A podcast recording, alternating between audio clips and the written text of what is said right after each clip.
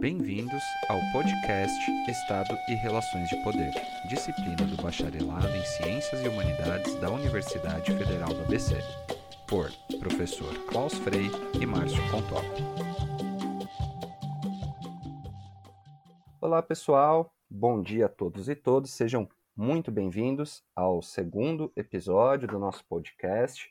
Uh, hoje nós vamos tratar do tópico dominação e despersonificação do poder por meio da obra O Leviatã de Thomas Hobbes. O professor Klaus já está aqui a postos para que a gente faça essa conversa então sobre essa obra. Bom dia, Klaus, tudo bem? Bom dia, Márcio. Bom dia, pessoal. Sejam todas e todos muito bem-vindos então para nossa nossa segunda encontro aí, né, sobre Estado Relações de Poder, hoje abordando a obra, né, Leviatã do Thomas Hobbes. É isso aí. Legal, Klaus. Acho que então, para a gente poder começar um pouco a conversa, seria bastante interessante que a gente tentasse fazer alguns paralelos, alguns comparativos, né, entre essa obra e a última obra que a gente analisou no nosso primeiro episódio, né? Para você, Klaus, o que, que o Hobbes tem em comum com o Maquiavel, né? A gente já sabe de antemão de que, de alguma maneira, eles defendem um Estado forte. É mais ou menos por essa linha? Oi, Márcio. Uh, sim, de alguma forma é isso que eles têm em comum, né? Então, se a gente olha de hoje para trás, né, a gente lembrando sempre, né, a saída do da Idade Média, né, a, esse fortalecimento dos estados monárquicos, né, absolutistas, né, isso é um pouco o, o pano de fundo disso, né?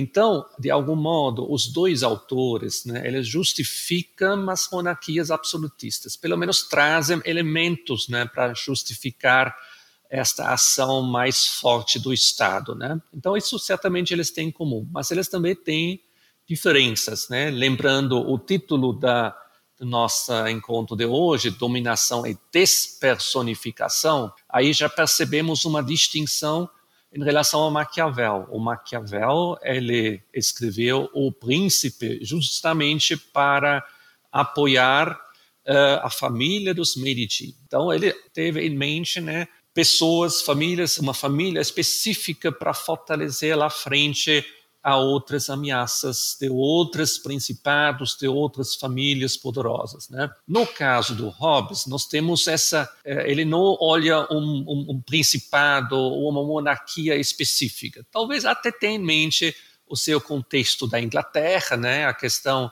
da monarquia inglesa. No entanto, ele traz isso num nível de abstração maior. O Estado, né, que de algum modo tem que ser forte, tem que ser poderoso, justamente para garantir a paz na sociedade. Uh, lembrando, aí a gente vai falar disso depois, né, que ele tem uma visão muito crítica, muito cética em relação à sociedade, em relação às pessoas, aos cidadãos. Que, lembrando aquela ditado muito famoso, né, o homem é lobo, lobo do homem, no estado da natureza, ou seja, e para evitar isso, né, para que as pessoas se destroem mutuamente, tem que ter um estado forte, né? Então, para poder viver em paz na comunidade, é preciso esse poder estatal forte para podermos enfrentar essas ameaças diárias que não necessariamente vêm de uma força externa, né? Que foi a preocupação fundamental do próprio Maquiavel, mas que vê dos próprios concidadãos, né? dos outras pessoas que vivem na comunidade, porque ele não tem uma uma visão muito ética, achando que essas pessoas, que as pessoas na sociedade tivessem uma ética maior que poderia já por si garantir uh, a paz na sociedade ou na comunidade. Legal, Klaus. Como a gente já comentou outras vezes, né? É bastante importante que a gente sempre tenha em mente, quando faz a leitura desses clássicos, um pouco sobre a história do autor e do contexto histórico na qual a obra foi escrita. Então, quem era efetivamente Thomas Hobbes e qual era o contexto histórico no qual ele escreveu Leviatã? É isso mesmo, Márcio, né? É muito importante isso, né? Qualquer teoria ela surge num certo contexto, né? O autor, né, que já falamos isso outras vezes, né? Ele se, sempre se vê inspirado pela realidade social e política do contexto específico. Então, quem era Thomas Hobbes? Né? Ele nasceu em 1588, então posterior a Maquiavel, né? e morreu com eh, 1679. Teve uma vida longa, né? que nesta época não é tão natural. Né? É interessante, ele nasceu numa família pobre, né? Eh, teve a felicidade inicial, né? Que teve um, um tio que cuidou dele, né? E custeou, uh, inclusive, os, os, estudos do próprio Hobbes, né? E ele era um, uma criança muito prematuro, né? Então já começou a ler muito cedo, né? Com quatro ou cinco anos já foi alfabetizado e já começou a estudar matemática e, inclusive, leitura de textos bastante importantes, né? Então ele era aluno de um professor muito versado na cultura clássica e com isso teve a oportunidade de se familiarizar com esses clássicos, né? Até dos gregos, né, que a gente comentou antes, de Platão, de Aristóteles, né? Embora ele não tenha sido um estudante universitário posteriormente muito brilhante, né? Mas ele teve mais uma vez uma uma o destino foi favorável a ele quando ele se tornou professor do filho de um, de um conde, né, o conde de Devonshire, uh, lá no Reino Unido, né? E este conde se tornou o protetor dele. Então ele cuidou dele de alguma forma, ele garantiu o sustento ao Hobbes de forma que ele, por um lado, podia fugir do destino que a princípio esperava para ele, que era o destino da pobreza. Por outro lado, né, esta felicidade fez com que ele teve a tranquilidade necessária para se dedicar à leitura, para se dedicar à reflexão, justamente porque ele teve possibilidade de acessar uma biblioteca bastante grande, bastante importante. Né? Então ele, com isso, despertou o interesse pela literatura. Ele, já bem jovem, começou a traduzir obras clássicas para o inglês, teve contato com personalidades muito importantes, como Descartes, como Galileu, em viagens né, para a França, para Itália. No entanto, ele ficou muito tenso estando fora da Inglaterra, né, porque ele estava muito ligado ao que está acontecendo no país dele, na Inglaterra, né, a situação social bastante tensa, bastante complicada, né? Então ele retorna à Inglaterra em 1640, né? E se tornou um defensor muito forte do rei Carlos I, que na época estava governando a Inglaterra, mas já havia uma ameaça, né? por parte de uma revolução liberal, ou seja, as monarquias na Europa, de forma geral, entraram numa fase de serem ameaçados, a gente já comentou isso anteriormente, né, pela ascensão das, da, da burguesia, né, da burguesia que vem se fortalecendo por meio do comércio, por meio das atividades econômicas, ganhando mais força e poder dentro do Estado. E, e, com isso começando a se tornar mais frágil as monarquias na Europa, inclusive na, no Reino Unido, né? Então, escreve nesta fase dois tratados importantes. Primeiro, sobre a natureza humana, e o segundo, sobre o corpo político. E já foi uma fase onde ele fundamenta a ciência da política né, e da justiça social, a sua ideia de justiça, as sua, suas ideias sobre a política. Né? Então, como defensor do rei, à medida que essas lutas internas né, começaram a se acirrar, se estabeleceu uma guerra civil na Inglaterra, né, ele acaba se refugiando para Paris, onde ele aproveitou esse tempo para escrever um outro livro importante sobre o cidadão. Voltando então para eh, Inglaterra, ele teve a oportunidade de escrever justamente o tal de Leviatã, esse livro que ele fez mais conhecido. As outras também são obras importantes, mas o Leviatã, eu diria, é, é a obra que teve mais repercussão na época, mas sobretudo também posteriormente, né? Como o próprio príncipe, né? Também o Leviatã teve um papel importante em dar argumentos justificativos, né, para regimes mais autoritários, mais impositivos. Agora, o Leviatã, ele foi publicado em 1651 e, como também aconteceu com o príncipe do Maquiavel, sua obra também sofreu muitas contestações e condenações, por um lado, dos homens da corte inglesa, né? embora que ele teve uma certa, uma significativa uh, simpatia né, para com o regime uh, monárquico, e da outra, do outro lado, da igreja, em função, porque ele não apenas defendeu um Estado mais rigoroso, mais poderoso, né? mas ele também defendeu o livre pensamento. Né? Inclusive, nas suas obras aparecem seus sentimentos ateístas, né?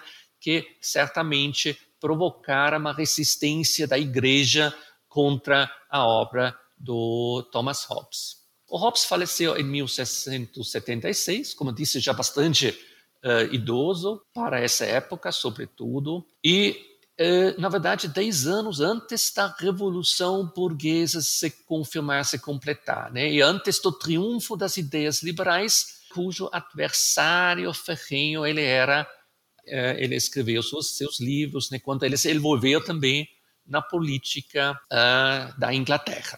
É basicamente isso um pouco esse contexto histórico que é importante, né? Seu seu envolvimento, seu empenho em favor da monarquia e dentro desse contexto temos que ver a obra do Leviatã. Bom, que interessante, né, Klaus? Então, todo esse contexto, né, de vida, né, também o contexto político, né, no qual ele escreve essa obra, né, então bastante interessante para que a gente possa situar um, o conteúdo, efetivamente, desse, dessa obra. Porém, vamos falar, né, efetivamente sobre ela, né? Então, como a gente já disse, o Leviatã é uma espécie de clássico dentro da ciência política ou da filosofia política. Porém, a pergunta é, né, o que faz dela tão especial assim? Inicialmente é importante dizer que a obra de Leviatã ele tem que ser visto também no conjunto com suas outras obras, né? Onde ele fundamenta também outros aspectos relacionados a a relação, por exemplo, entre política e ética. Então, ele refuta fortemente a concepção de Aristóteles, né, que se passeava numa ética e uma visão de que o homem seria basicamente um, um animal social. Ou seja, ele gosta de viver em sociedade. E é seu, seu destino do homem de, de viver em sociedade, né? O, o Hobbes não acha isso. Ao contrário, é, um, é individualista o próprio homem, né? Ele busca seu próprio bem está muito uh, centrado em si mesmo e não no que acontece na sociedade. E também ele se dirige contra o pensamento cristão, contra a ideia de um direito natural, de um direito divino, né, que de alguma forma regula a vida social. Então, nesse sentido, é importante ter um pouco esse contexto, esta crítica, essa ideia de, de uma vida em sociedade, né? que nós, como, como somos indivíduos, mas parte de uma sociedade maior e que o funcionamento dessa sociedade influencia a nossos comportamentos e aí poderia se desenvolver até uma ética social orientado para o bem comum, uma ideia do Aristóteles. Isso ele dá uh, refutando fortemente, né? Então ele fundamenta a sua filosofia política numa visão muito individualista, estritamente individualista. E com isso é interessante ele ter uma influência, inclusive, na uh, teoria política contemporânea, né? Lembrando que temos hoje uma vertente do pensamento político muito importante, né? Relacionada à ideia que nós estamos basicamente motivados pela por uma racionalidade econômica, né? Dentro de uma visão utilitarista, né? Chama também chama isso de teoria da escolha racional, que as pessoas atuam justamente em conformidade com seus interesses basicamente econômicos, né? Quando eles, por exemplo, entram na política ou participam da política.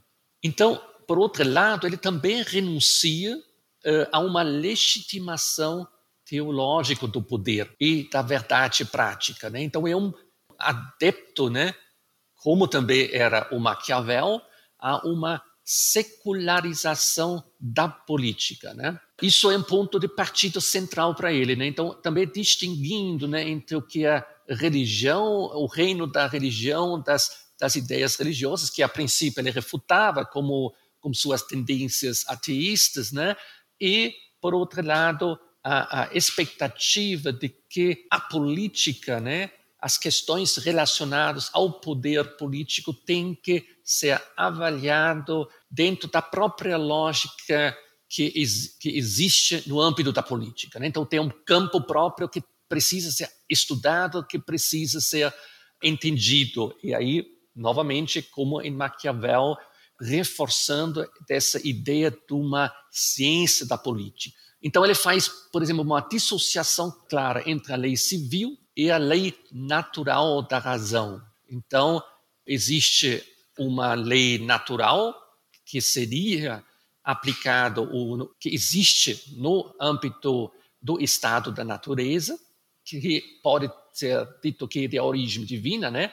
E você tem a lei civil que é construído, né, por meio, que a gente vai falar disso depois, ele é o primeiro contratualista, vamos trabalhar os três contratualistas fundamentais, que, é, eh, que são justamente o Hobbes, o Locke né, e o Rousseau. Né? Então, ele representa, de alguma forma, o pensamento típico dos tempos modernos, o que envolve, por um lado, a perda de poder da natureza e de Deus. Né? Então, a ideia de que Deus não conta mais né, nesse mundo que vem se modernizando, né, e se tornando essa ideia dessa separação entre Deus e homem, né, se torna a base de todo pensamento e agir daqui para frente, né? E se torna também a medida para tudo que é certo e legítimo. Então, não deveríamos avaliar o que é legítimo a partir de ensinamentos da igreja, né, que busca se embasar numa lei natural, divina, né, mas o que torna-se fundamental são as relações entre os homens, e essas têm que ser estudadas especificamente.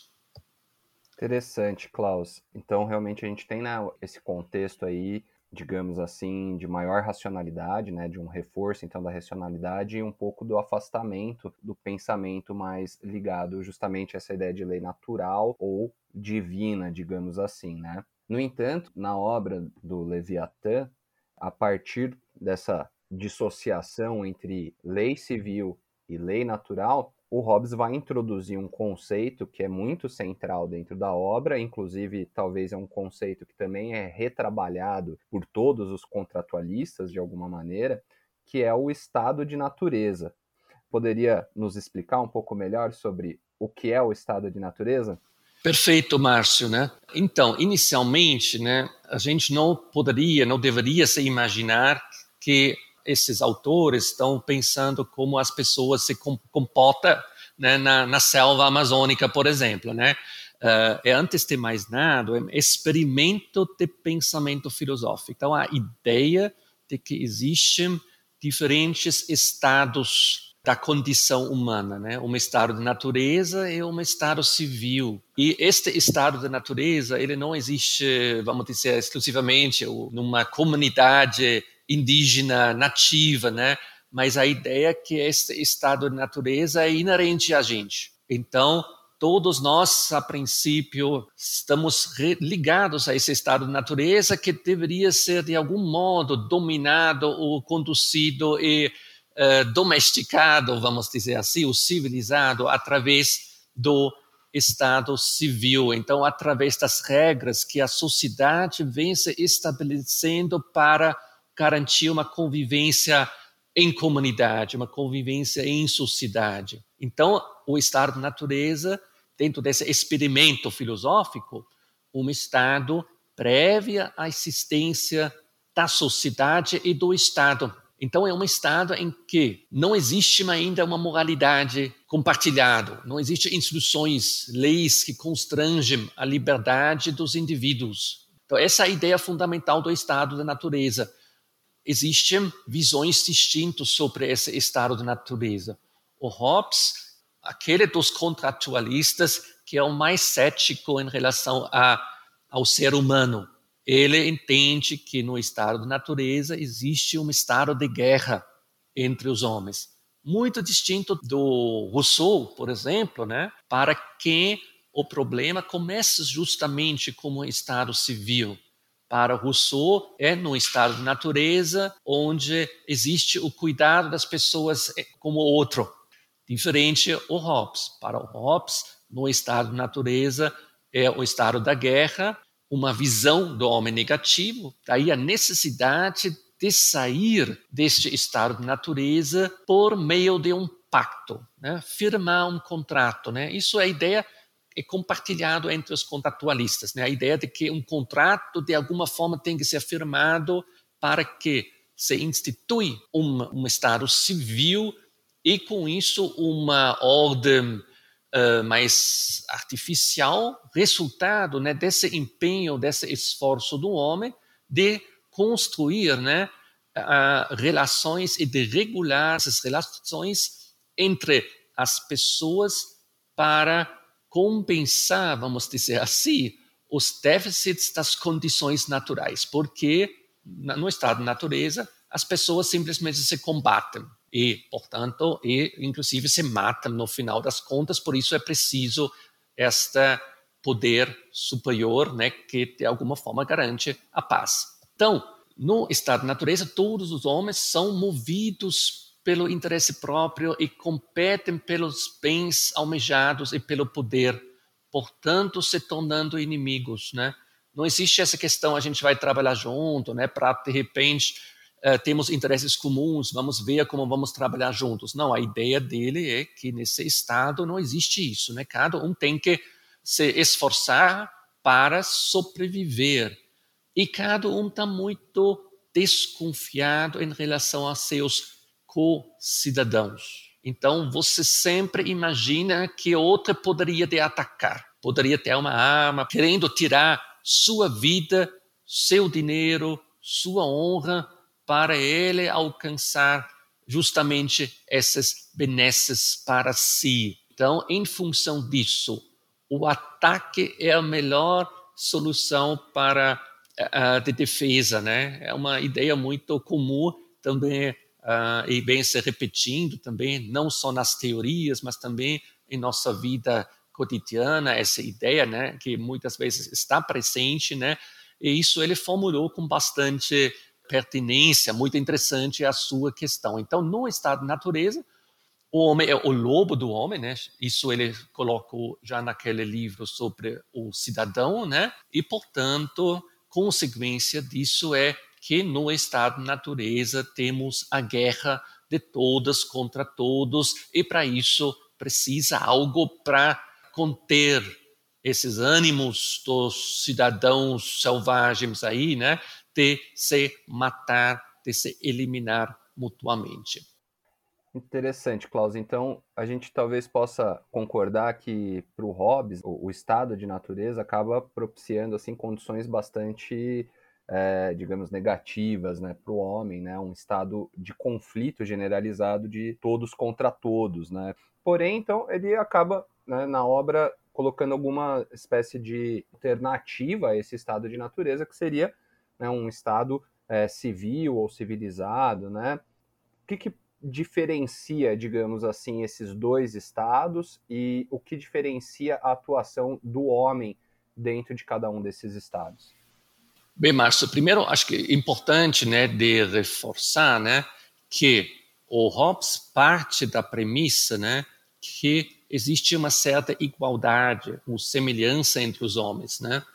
uma primeira aspecto importante que ele coloca, né? Existe uma igualdade física. Essa igualdade não é absoluta, né? Evidentemente tem pessoas mais fortes do que outras, né? No entanto, que ele coloca, citando ele, né?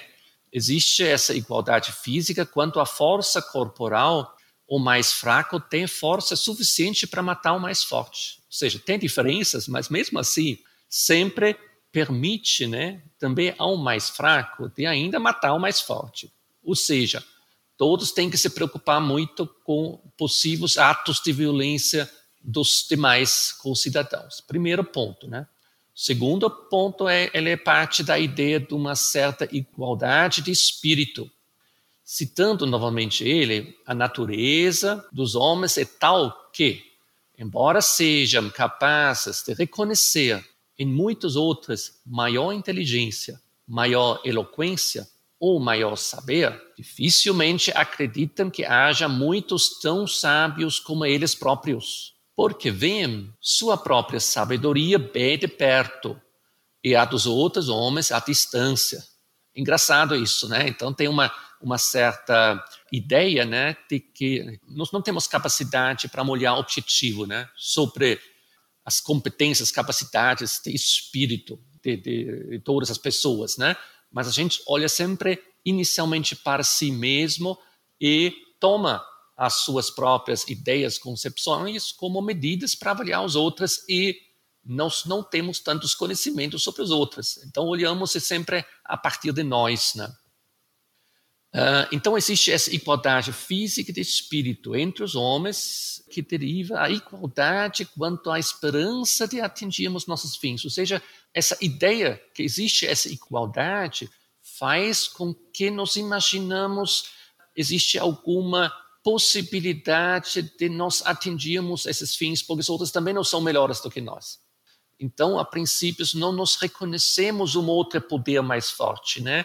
Nós sempre vivemos, pelo menos na esperança, que pode ser uma ilusão, que nós podemos atingir o nosso fim, que para o próprio eh, Hobbes é basicamente nossa sobrevivência, né, que é o fim fundamental. Portanto, todos a princípio vivem nesta incerteza permanente, nessa tensão permanente, querendo atacar e podendo ser atacado pelos outros. Como consequência, temos relações de inimigos, né? Então, cada um se esforçando né, por se destruir ou subjugar um ao outro. Né. Então, as pessoas sempre estão envolvidas nessas destruições ou subjugações como objetivo justamente para a sua própria sobrevivência.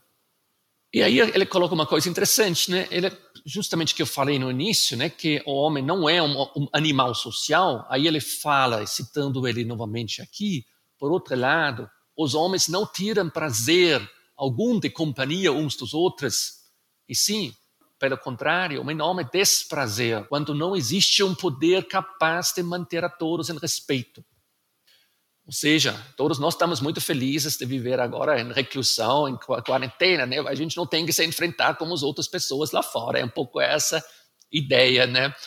Então, se não existe um poder, por exemplo, atualmente, o Estado que faz fiscalização, que controla nos comportamentos, todos nós íamos sair para a rua infectando todo mundo, né? Então, um pouco uma certa tentando aplicar isso um pouco na nossa situação atual, ou seja, o Estado precisa impor uh, certas restrições, certas regulamentações, tem que garantir a fiscalização, senão todos vamos ser nos comportar de forma egoístas, né?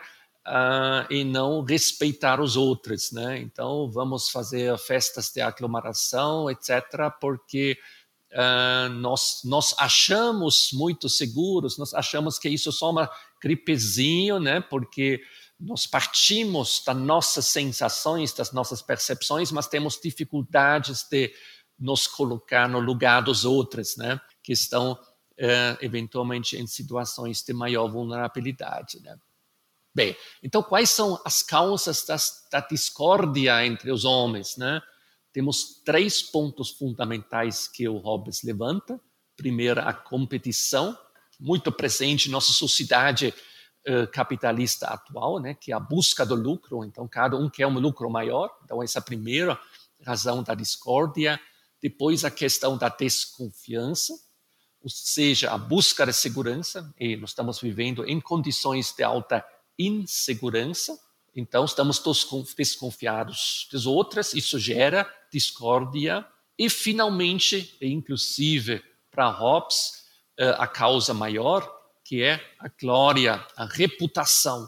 Queremos ser reconhecidos por nossos feitos na sociedade, que parece uma pouco contraditória, né? Esse individualismo, né? Por outro lado, eh, esta esta busca da reputação. No entanto, é uma busca de reputação para satisfazer as nossas desejos individuais de sermos, de sermos reconhecidos, de termos uma reputação boa que nos qualifica, inclusive, entre os indivíduos. Né?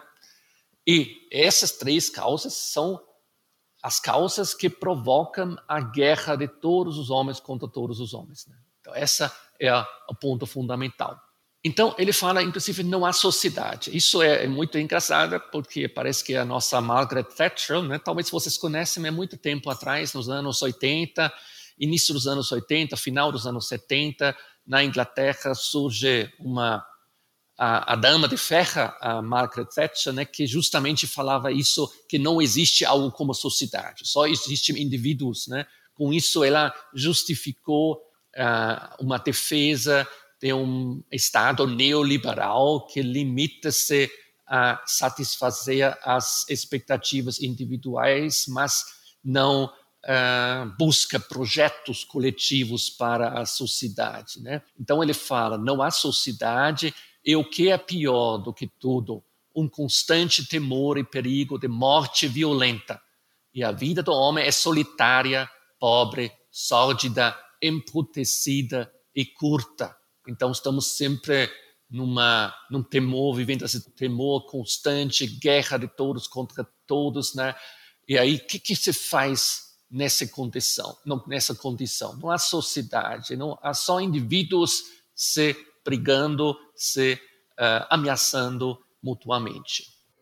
Interessante, Klaus. Porém, no, no entanto, apesar do Hobbes colocar esse cenário né, de bastante conflito, de temor, de violência de todos contra todos, ainda assim, alguém poderia, por exemplo, argumentar que talvez a ausência de regras, de poderes coercitivos, poderia propiciar talvez maior liberdade, justamente individual, como você colocou, e que isso poderia ser de alguma forma positivo.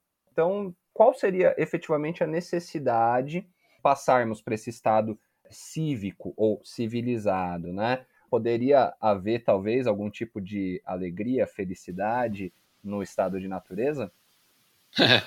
pois é, na verdade essa é uma ideia do Rousseau mas não porque todo mundo usufrui uma liberdade, direitos de fazer comércio, né, de acumular uh, bens e propriedades, né? Mas para ele, para Rousseau, era justamente porque no estado da natureza uh, nós, nós estamos ainda animais sociais, né? Como também falava o Aristóteles, né?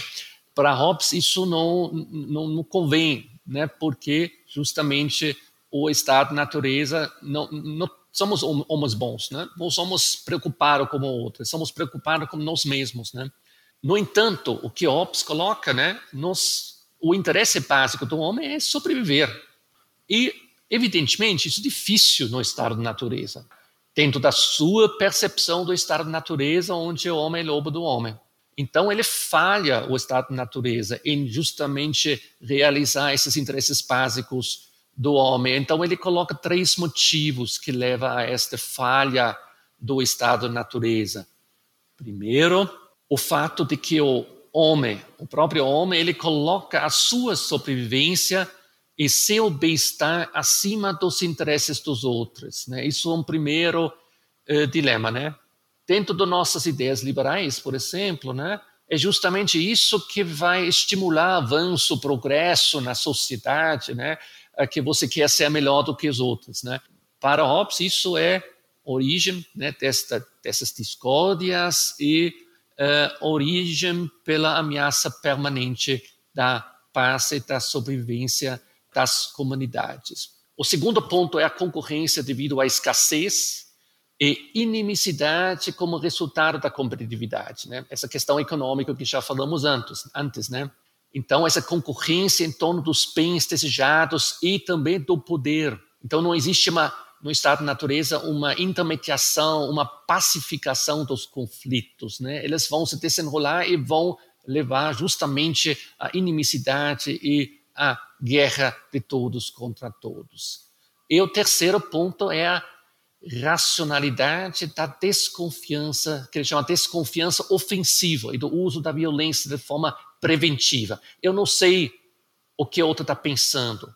Eu sempre suponho que ele é maldoso, ele vai me atacar, por isso eu tenho que me antecipar para poder sobreviver. Isso leva a uma acumulação né, eh, da própria violência, né? na medida em que eu sempre temo que outra seja violenta e vou ter que ser mais violenta. Né? Temos muitos fenômenos atuais que parecem reforçar um pouco essa ideia. Né? Por exemplo, entre os países, pensando na, na competição em torno do armamento, né, que a gente tem que se armar cada vez mais, né, aumentando uh, a nossa força bélica justamente para poder prevenir outros ataques de outros países, por exemplo. Né? É uma forma também onde se mostra essa desconfiança que temos contra outras, uh, outros países, e a mesma coisa temos em nível uh, da individual, ou em pequenas comunidades, onde vamos criando nos protegendo, né? comprando armas que temos hoje mais acesso, mais facilmente, criando uh, condomínios fechados, né?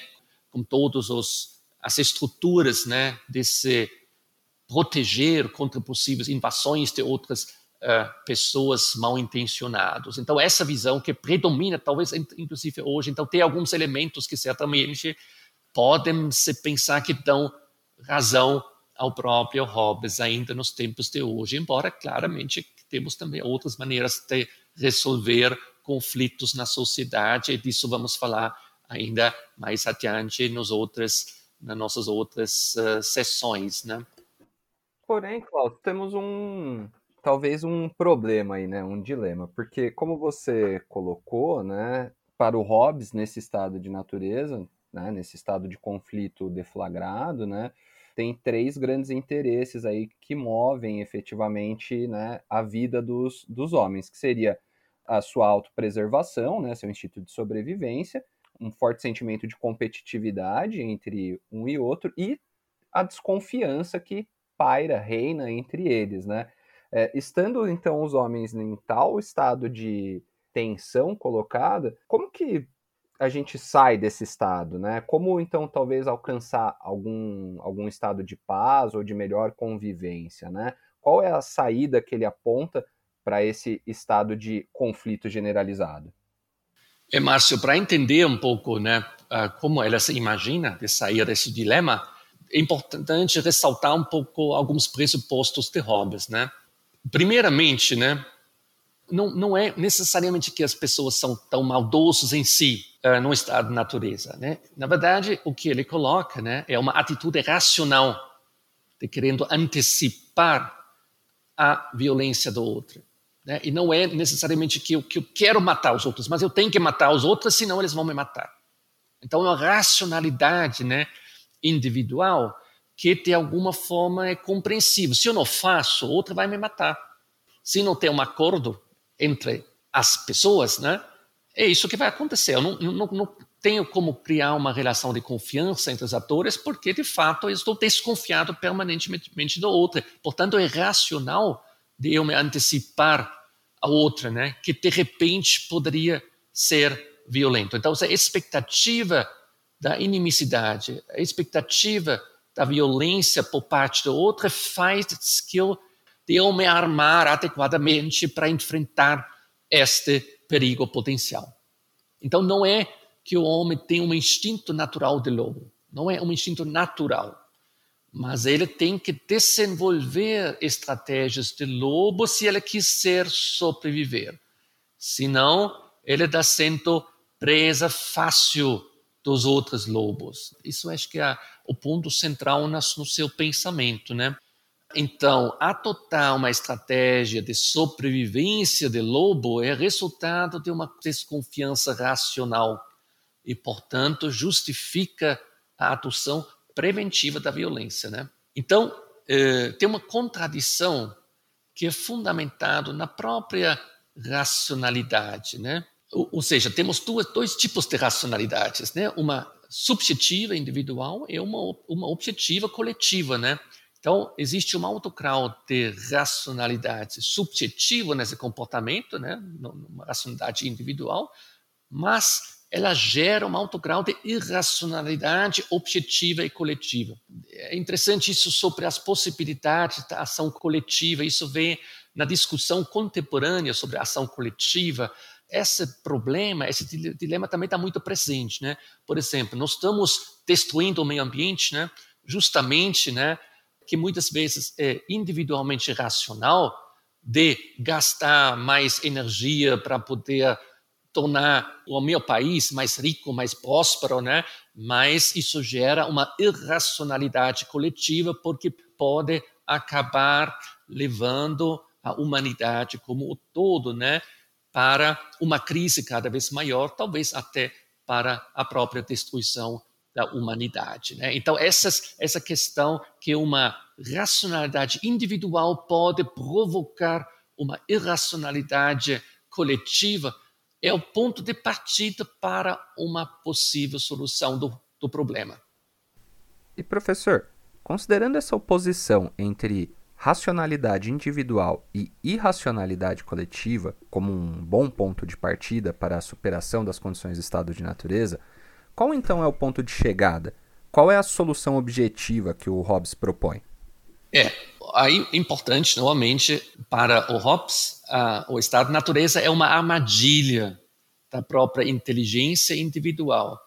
Nós estamos sendo conduzidos para uma, um comportamento prejudicial em função da nossa preocupação, ou, ou da, da nossa estratégia, que é do ponto de vista individual racional. Essa é uma armadilha, temos que escapar dessa armadilha. Então, quanto mais os indivíduos perseguem uma estratégia orientada para a racionalidade instrumental, tanto mais o caráter marcial se impõe e mais irracional as condições de vida do grupo se torna, né? Então, as pessoas acabam né, fomentando essa guerra de todos contra todos. Tem que encontrar um, uma saída racional disso, né? Tá? Então, como fazer isso, né? Então, a própria racionalidade para Hobbes pode ser a solução, justamente por meio de, primeiro, reconhecer esse dilema, primeiro, ao reconhecimento do dilema e ao estabelecimento de um pacto ou um contrato social. Ou seja, para ele, o pacto, as pessoas têm que, de alguma forma, reconhecer esse dilema e estabelecer conjuntamente um contrato entre eles de não se atacar mais mutuamente, porque reconhecem que isso é irracional, isso só vai levar a cada vez mais uh, derramamento de sangue, de, de violência, né? Então, se o homem fosse simplesmente um lobo levado pela natureza instintiva, a solução que ele propõe, a solução do Leviatã, não seria viável, né? Então, de alguma forma, tem algo a mais do que aquela natureza instintiva, né? Tem uma possibilidade, né? A potencial de se apropriar da racionalidade para sair desse dilema. Então, é a própria natureza racional do homem que é tanto responsável para o caráter conflitivo né, do estado natureza, como para permitir superar essa irracionalidade coletiva. E para isso ele tem que simplesmente de se sujeitar ao soberano, e se sujeitar ao soberano de forma absoluta. Né? Melhor viver subjugado do que morrer na guerra de todos contra todos. Essa é a princípio é a solução que o Hobbes uh, oferece. A gente não gosta muito dessa ideia, né? mas de algum modo foi isso a justificativa ele que encontrou, inclusive, para justificar as monarquias absolutistas, repressoras, né, que de alguma forma deveriam, pelo menos, garantir a sobrevivência dos súditos, né? embora restringindo, limitando ao máximo qualquer liberdades. Né? A única, único direito que ele vai manter é de sempre, se a sua sobrevivência está sendo colocada em questão, ele pode voltar a se apropriar dos seus direitos naturais e uh, defender sua própria sobrevivência. Então, se, eu quero citar alguns pontos do Hobbes, né, que deixam isso talvez um pouco mais claro. Então, primeiro ele coloca, no estado de natureza não há propriedade, nem domínio, nem distinção entre o meu e o teu. Só pertence a cada homem aquilo que ele é capaz de conseguir. E apenas enquanto for capaz de conservá-lo. Então tem que se sempre preocupar. Tudo que eu consigo acumular é meu, mas só enquanto eu tenho condições de conservá-lo. É, pois, está a miserável condição em que o homem realmente se encontra, própria da simples natureza embora como uma possibilidade de escapar a ela, que em parte reside nas paixões, em parte em sua razão. Então, tem, a paixão e a razão têm que confluir para buscar essa saída, que é a saída do contrato, do pacto entre as pessoas para estabelecer um outro poder superior, supremo, que garantiria a paz citando novamente uma outra parte, as paixões que fazem os homens tender para a paz são o medo da morte, o desejo daquelas coisas que são necessárias para uma vida confortável e a esperança de consegui-las através do trabalho. Então, se nós tivéssemos, temos essa expectativa que existe uma outra possibilidade. Temos medo da morte, mas temos esse desejo de alguma forma, ter uma vida confortável e podendo acumular certos bens. Né? Isso é uma esperança que nos leva de alguma forma. Por outro lado, temos a razão que sugere adequadas normas de paz. Só quando temos normas que garantem uma paz, a gente pode justamente nos dedicar a buscar esses outros bens para nós. Então, a razão sugere adequadas normas de paz em torno das quais os homens podem chegar a acordo.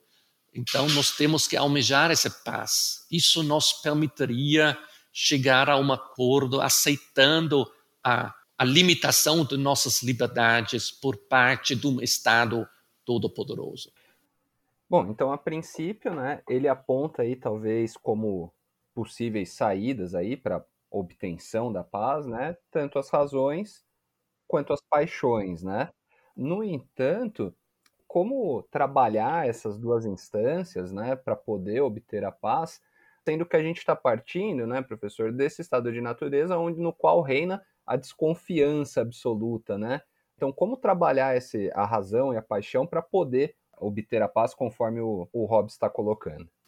É, eu acho que tem uma, um dilema aqui, né? Então, de alguma forma, e muitas críticas foram também é, dirigidas para o Hobbes, né? porque talvez isso não seja tão consistente sua argumentação, né? Então, como você chega ao ponto, né, de reconhecer da importância dessas normas, né? Se você está desconfiado de todo mundo, né? E ele coloca como um, um desafio, né, que todo homem deve esforçar-se pela paz, na medida em que tenha esperança de consegui-la. Então, a princípio, a ideia me parece, como ele, ele pensa isso, né?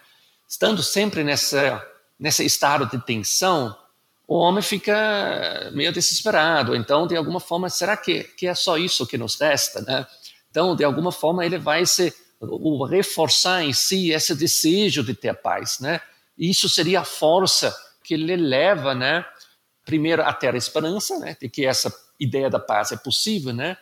E, portanto, tem que procurar isso, né? A paz não vem sozinho, né? Porque você está sempre sob essas ameaças potenciais, mas tem que buscar isso permanentemente, estimulado por essa esperança, né, que é uma outra vida de maior sossego, vamos dizer assim, com paz garantido seja possível. Portanto, ele coloca que cada um deveria voluntariamente, o, o que pressupõe que os outros também estão dispostos a fazer isso voluntariamente, né, renunciar ao seu direito a todas as coisas. Então, eu não posso mais me apropriar de tudo que eu quero, então tem que estar disposto, e os outros também têm que ser dispostos a, a renunciar, inclusive, esse direito a todas as coisas, desde que considere isso necessário para a paz e a autodefesa. Então, sendo a paz e a autodefesa o fim último que ele busca, o, o homem, né? Então, se é necessário né, de abrir mão, de renunciar ao direito a todas as coisas, então se torna racional de fazer isso, né? Então, citando novamente, contentando-se em relação aos outros homens com a mesma liberdade que os outros homens permitem em relação a si mesmo. Então, temos aqui uma necessidade de relação de reciprocidade, a ideia de que a gente tem que encontrar um acordo para reduzir essas ameaças mútuas, né? É como um pouco essas negociações que temos no nível internacional, né? Quando se busca criar acordos, por exemplo, que reduzem ou que impedem né, a, a produção de armas uh, nucleares. Né? Então, você tenta um pouco reduzir esses riscos através do reconhecimento que, se isso continua assim, a gente vai perder a paz, a autodefesa, a gente vai se destruir mutuamente. Né? Então, esse desejo pela paz é, é a base né, para a busca de uma saída racional desse dilema. Então, representa uma demanda, uma expectativa de que os indivíduos deveriam passar uma atitude racional cooperativa. Eles deveriam acordar mutuamente determinações de restrições à liberdade natural, o que seria inicialmente um pacto de não agressão. E começaria com isso, né? Esse reconhecimento, não vamos mais atacar, vamos fazer uma pausa de, de, de luta, né? Uma, eh, você negocia isso para a partir disso definir um novo contrato, né? Então, depois, como terceiro ponto, vem o contrato firmado, né, que precisa ser cumprido.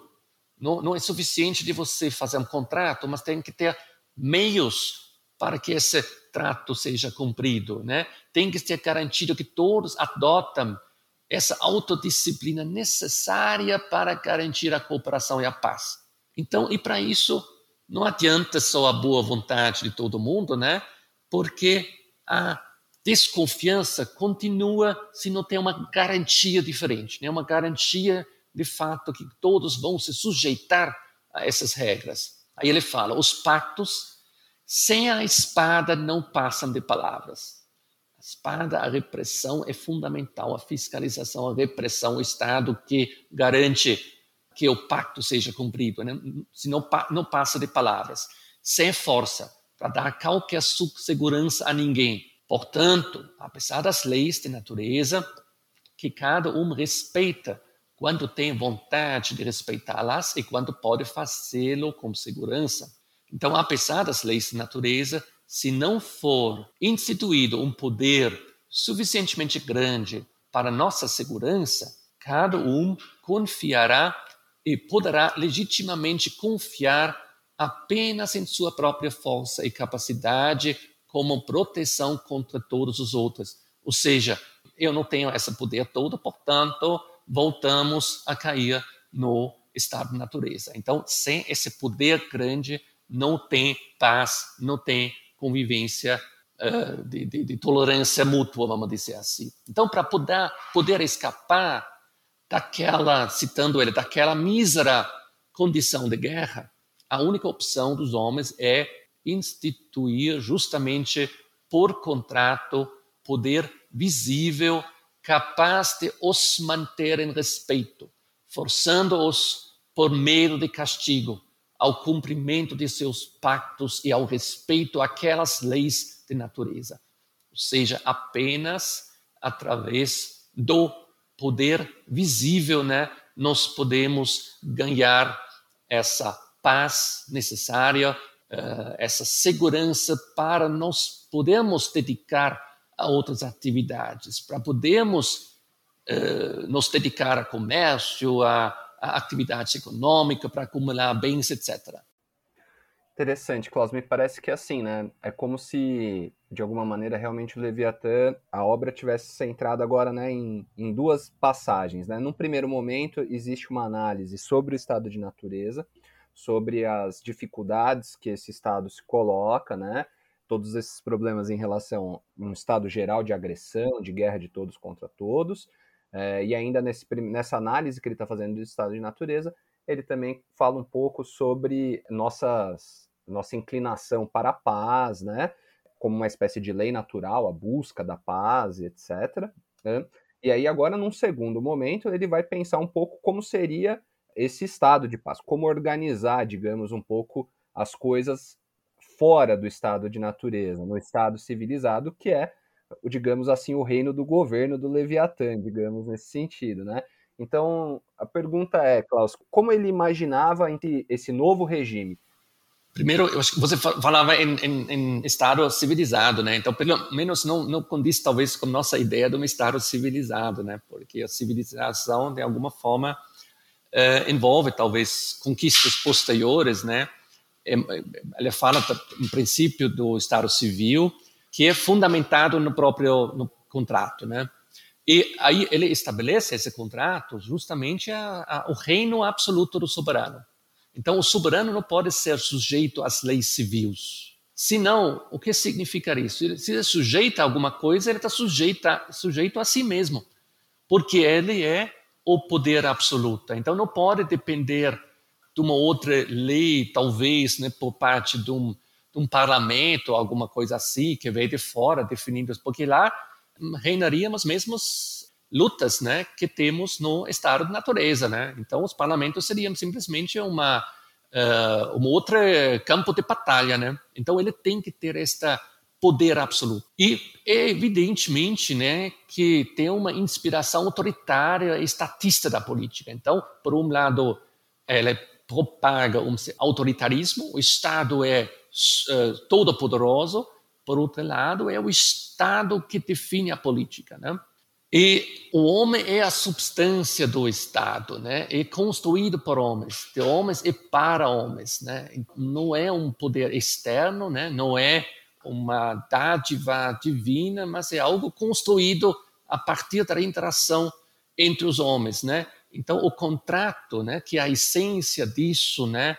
Ele é, não é feito entre o príncipe, por exemplo, e o, e o cidadão. É um contrato entre os homens entre os homens que reconhecem suas falhas né, em relação à capacidade de convivência pacífica, portanto, eles instituem o Estado absolutista justamente para se proteger de si mesmo, né, de, de, de, dos, dos, outros concidadãos. Né. A, a, solução absolutista do Estado, que é, a princípio, é supostamente uma teoria pura, é o Estado que garante a a paz e a segurança. Mas será que ela vai fazer isso, né? Então, era deduzido da teoria da natureza humana, né? Ele é resultado dessa ideia de que o homem é lobo do homem, né? Então, ele oculta algo que parece estar atrás dessa teoria do Leviatã, que é uma forte dimensão justificativa de interesses de classe. Uh, você justifica uh, isso do ponto de vista ideológico, né? Então, um Estado absolutista que reina e exclui outras do acesso ao poder. Isso é uma contradição que existe certamente e tem a ver com o enquadramento né, da teoria do Hobbes nesse contexto dos estados monárquicos absolutistas que estão sendo apoiados por sua teoria. Então ele afirma a indispensabilidade de um reforço extremo do poder estatal, em detrimento de quaisquer outros poderes no interior da sociedade política. Então, o poder estatal tem que se sobrepor a todos os outros possíveis poderes que existem na sociedade. Né? Então, o poder do Estado é absoluto em relação ao que acontece na sociedade. Então, esse poder absoluto poderia ser um monarca, uma assembleia aristocrática ou até uma democracia hobbesiana direta, embora ele tenha certamente uma tendência clara de favorecer a monarquia nesta época, mas em termos teóricos, o que conta no final das contas não é se um, uma pessoa única que reina, se é uma assembleia, se é uma democracia, né, se são se é povo, o importante é que esse poder é absoluto e que consegue, de fato, garantir a sobrevivência humana e a paz.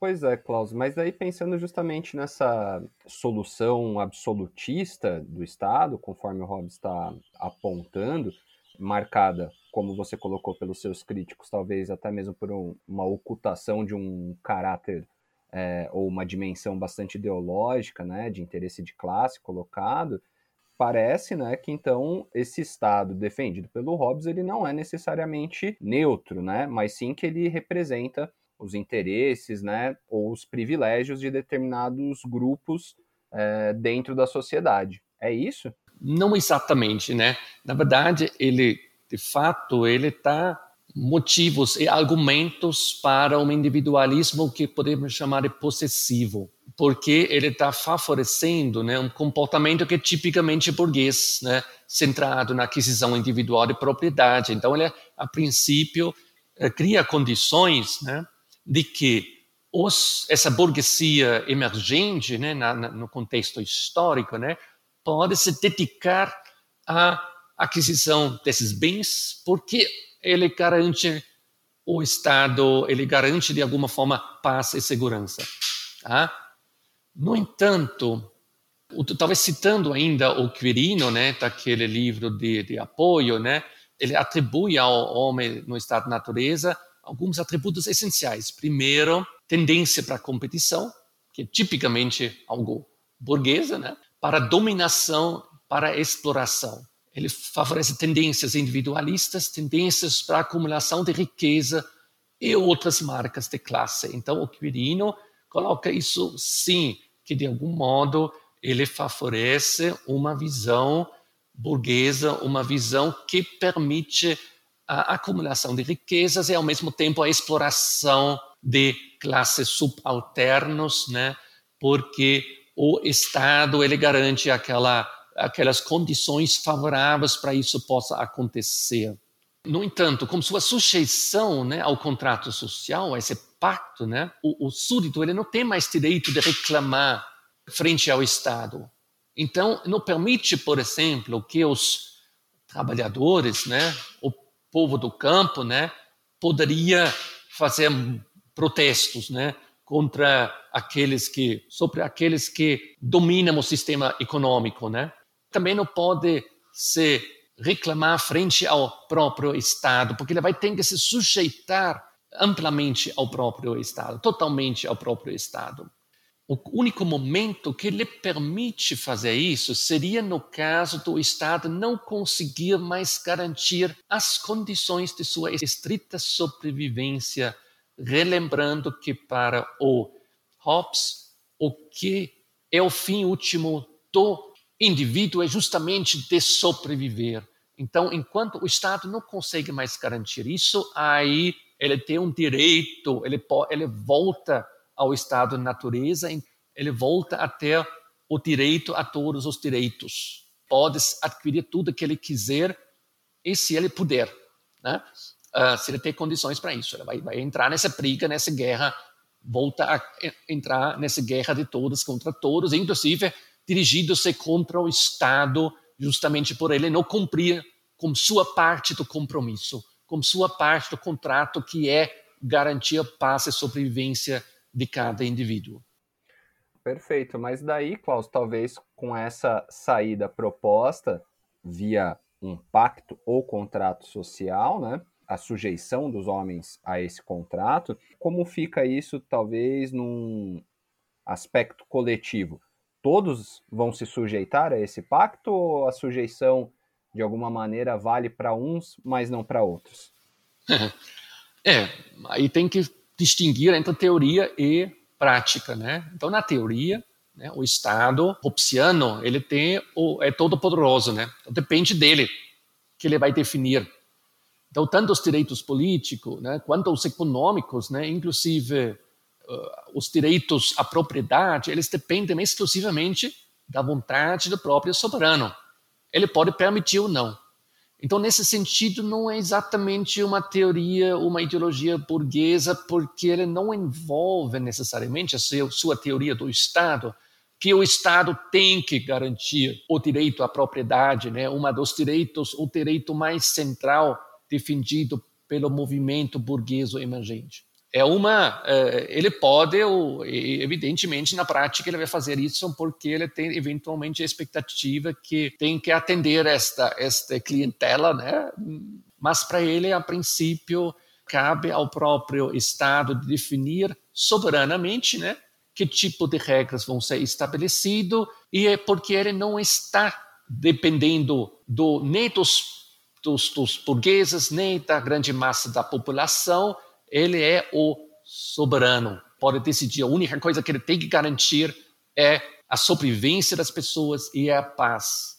Se ele consegue fazer isso, todo o resto fica na sua avaliação de alguma forma arbitrária. Na verdade, ele apenas tem que respeitar a questão da questão da sobrevivência dos seus súditos. Então, citando novamente, né, trata-se de um tipo de Estado dentro do qual o mercado pode existir e dentro do qual o burguês poderá prosperar, mas de nenhum modo é um típico Estado burguês. Então, essa distinção tem que ser feita. Né? Isso depois vem sendo muito mais tematizado, né? essa fundamentação de uma teoria de orientação ideológica burguesa uh, pela John Locke, que a gente vai trabalhar uh, no, no, no, próprio, na própria sessão. Né? Entendo, mas se a gente não poderia classificar esse tipo de Estado como um Estado burguês, como tipificá-lo, Klaus? Qual é esse tipo de Estado proposto pelo Hobbes? É, o, o, alguns autores chamam de Estado burocrático um Estado que é conduzido por uma inteligência uh, que está, está, sendo encarregado para gerenciar esse Estado. Então, a princípio, uma uma figura sem interesses específicos, né? Ela tem que se preocupar justamente com esses fins, mas para isso se cria um Estado, um Estado todo poderoso, né? Que se impõe sobre a sociedade. Por isso a gente poderia chamar isso de um Estado mais burocrático, né? Então, para os robistas, os hobbesianos, né, eh, a obrigação política, né, a obediência ao soberano só se justifica na medida em que este soberano, de fato, consegue proteger os cidadãos. Essa, essa é sua obrigação, é sua parte do contrato com o qual ele tem que, tem que cumprir. Então, para, para esses uh, defensores né, de Hobbes, né, essa obrigação política né, uh, ao, ao, soberano, ela se justifica à medida que esse soberano, de fato, consegue proteger os cidadãos. Né? Se ele não consegue mais fazer isso, também não se justifica essa sujeição ao, aos, uh, ao soberano, né? que foi uma visão muito subversiva no seu tempo, a princípio. Né?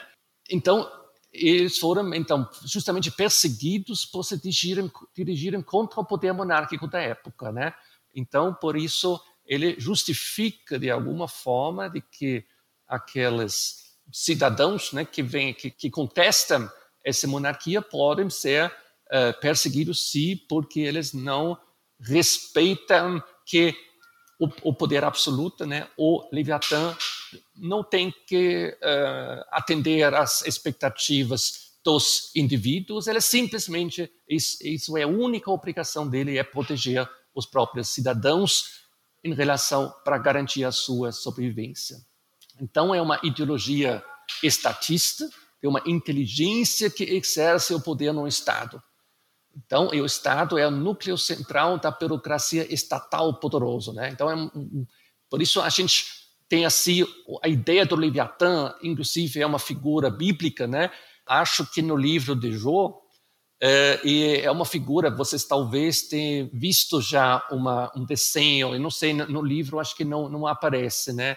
O desenho que ele faz do Leviatã, o próprio Hobbes, né? Onde ele tem a coroa em cima, ele tem a espada numa das mãos, o certo, né? na outra mão ele está reinando sobre, uh, inclusive o corpo dele é composto por pessoas, por homens, né? Então é uma certa, uh, ele representa ou ele, ele de alguma forma idêntico como o próprio corpo do povo, né? Uh, mas ele reina absolutamente sobre a cidade, sobre uh, o campo né, que se apresenta diante dele naquela imagem. Né? Então, essa representa este poder absoluto né, de, uma, de um poder uh, superpoderoso, né, uma burocracia estatal que se sobrepõe a tudo que está embaixo dele, de algum modo. Né? Este foi mais um episódio do podcast Estado e Relações de Poder, por professor Klaus Freire e Márcio Contola. Novos episódios todas as segundas-feiras. Até lá!